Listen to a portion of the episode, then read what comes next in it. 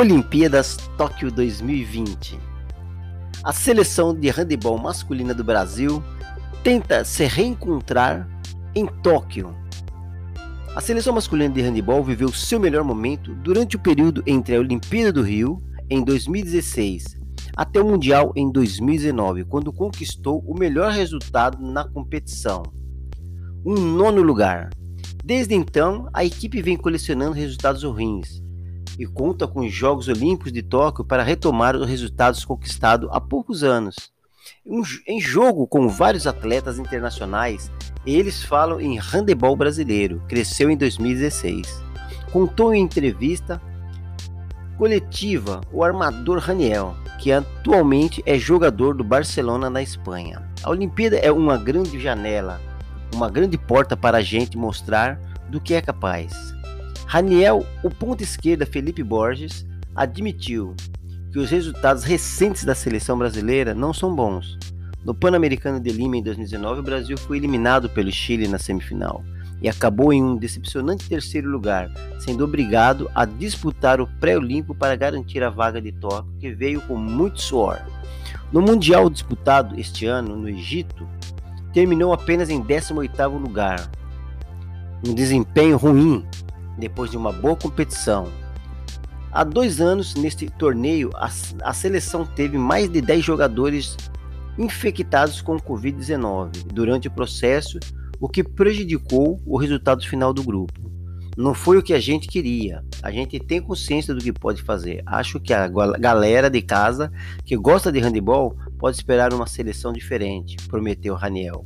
O caminho para alcançar uma boa posição no torneio olímpico será árduo, o grupo da seleção brasileira tem a Argentina, principal rival do handebol sul-americano, além de seleções europeias como Espanha, Alemanha, França, Noruega, que é o adversário de estreia do Brasil na sexta-feira 23. Apesar disso, Borges mostrou-se otimista. O ponto contou que, mesmo sabendo que o caminho será difícil, os jogadores brasileiros estão confiantes de que são capazes de bater de frente com as equipes favoritas. Nosso objetivo maior é classificar para as quartas de final. Eu não vim aqui para passar meu tempo e não, e não classificar.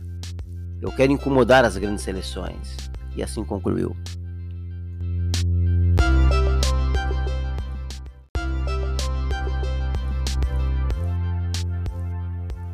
Olimpíadas Tóquio 2020. A seleção de handebol masculina do Brasil tenta se reencontrar em Tóquio a seleção masculina de handebol viveu seu melhor momento durante o período entre a Olimpíada do Rio, em 2016, até o Mundial em 2019, quando conquistou o melhor resultado na competição, um nono lugar. Desde então, a equipe vem colecionando resultados ruins e conta com os Jogos Olímpicos de Tóquio para retomar os resultados conquistados há poucos anos. Em jogo com vários atletas internacionais, eles falam em handebol brasileiro, cresceu em 2016.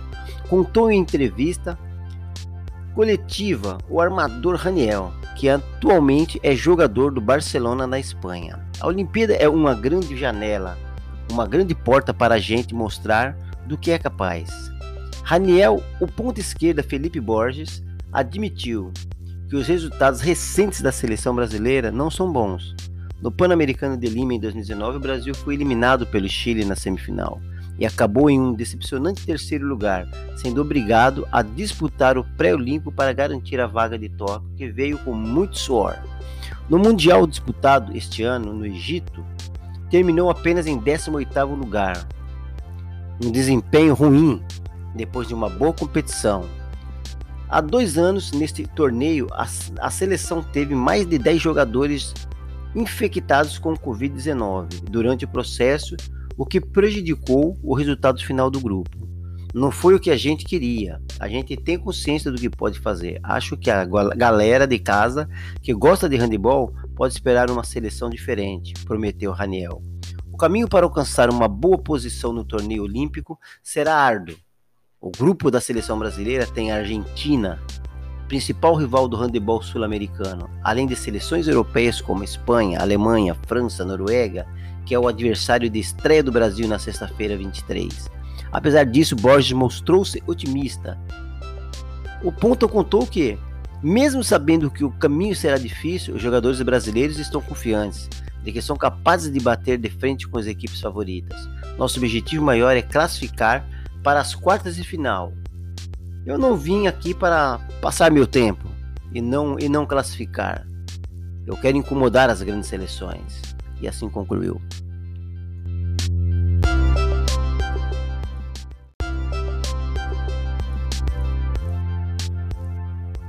No tiro com arco, Anne Marcelli fica em 33º lugar e enfrenta a mexicana na próxima rodada.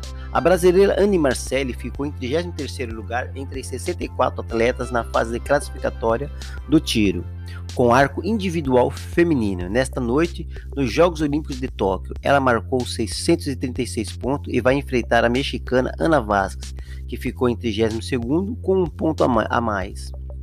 O duelo entre as duas será na próxima quinta-feira, às 5 horas e 57, horário de Brasília.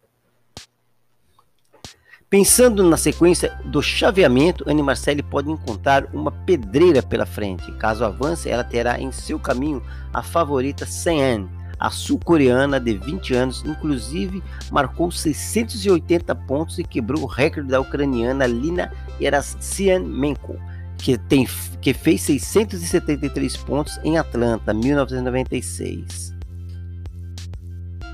Única brasileira nesta disputa, Anne Marcelli, aos 27 anos, está em sua segunda Olimpíada. No Rio 2016, a Carioca somou 637 pontos e foi a 26ª colocada na fase classificatória, desempenho similar ao que teve nesta quinta-feira.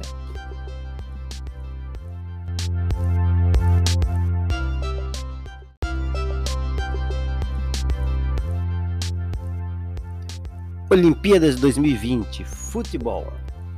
O México surpreende e aplica uma goleada de 4 a 1 sobre a poderosa França na abertura do grupo A do futebol masculino da Olimpíada. O jogo aconteceu nesta manhã de quinta-feira no estádio de Tóquio. Os gols mexicanos foram marcados por Vega, Córdoba, Antuna e Eduardo Aguirre, todos no segundo tempo. O veterano atacante Gignac descontou de pênalti para os franceses, também na parte final do jogo.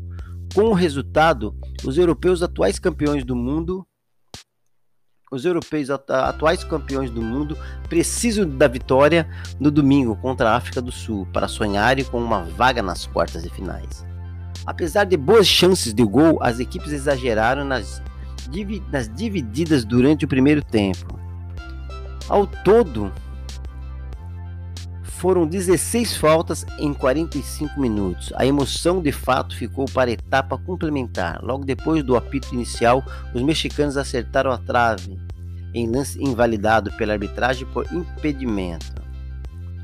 Aos dois minutos, no entanto, o primeiro gol do futebol masculino nos jogos saiu. Lainez fez ótima jogada pela ponta direita e cruzou para o meio da área. Vega, bem posicionado, testou firme para o gol de Bernardoni e abriu o placar. A vitória parcial não fez o México recuar e aos nove após a pressão na saída de bola francesa, a bola sobrou para Córdoba balançar a rede adversária pela segunda vez. Em meio à desvantagem, os europeus, os europeus partiram para o ataque em busca do resultado.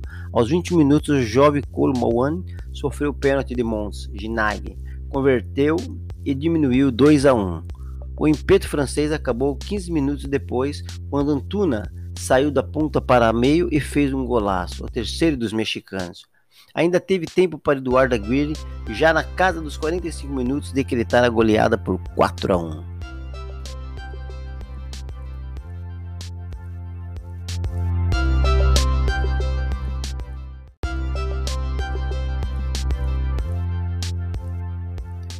Olimpíadas 2020, futebol.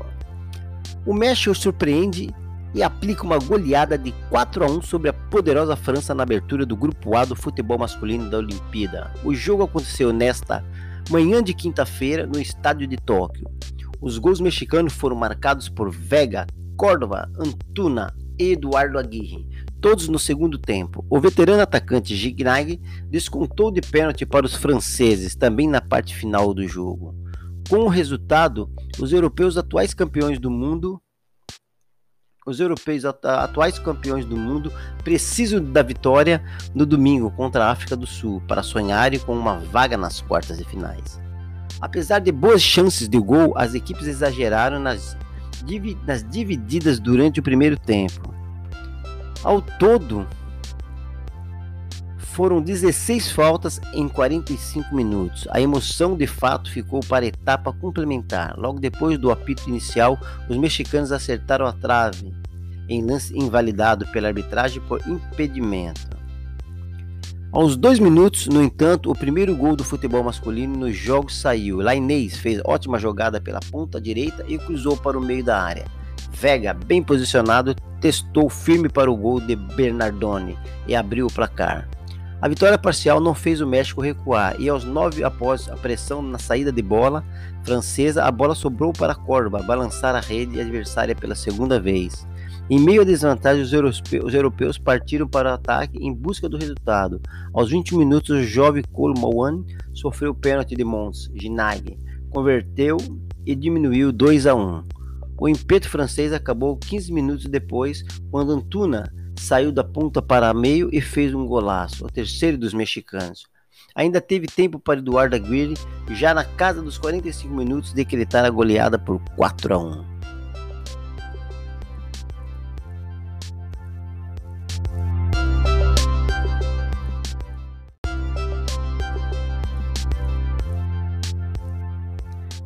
Libertadores das Américas. Nos pênaltis, Olímpia bate Inter e se classifica, avançando na Libertadores.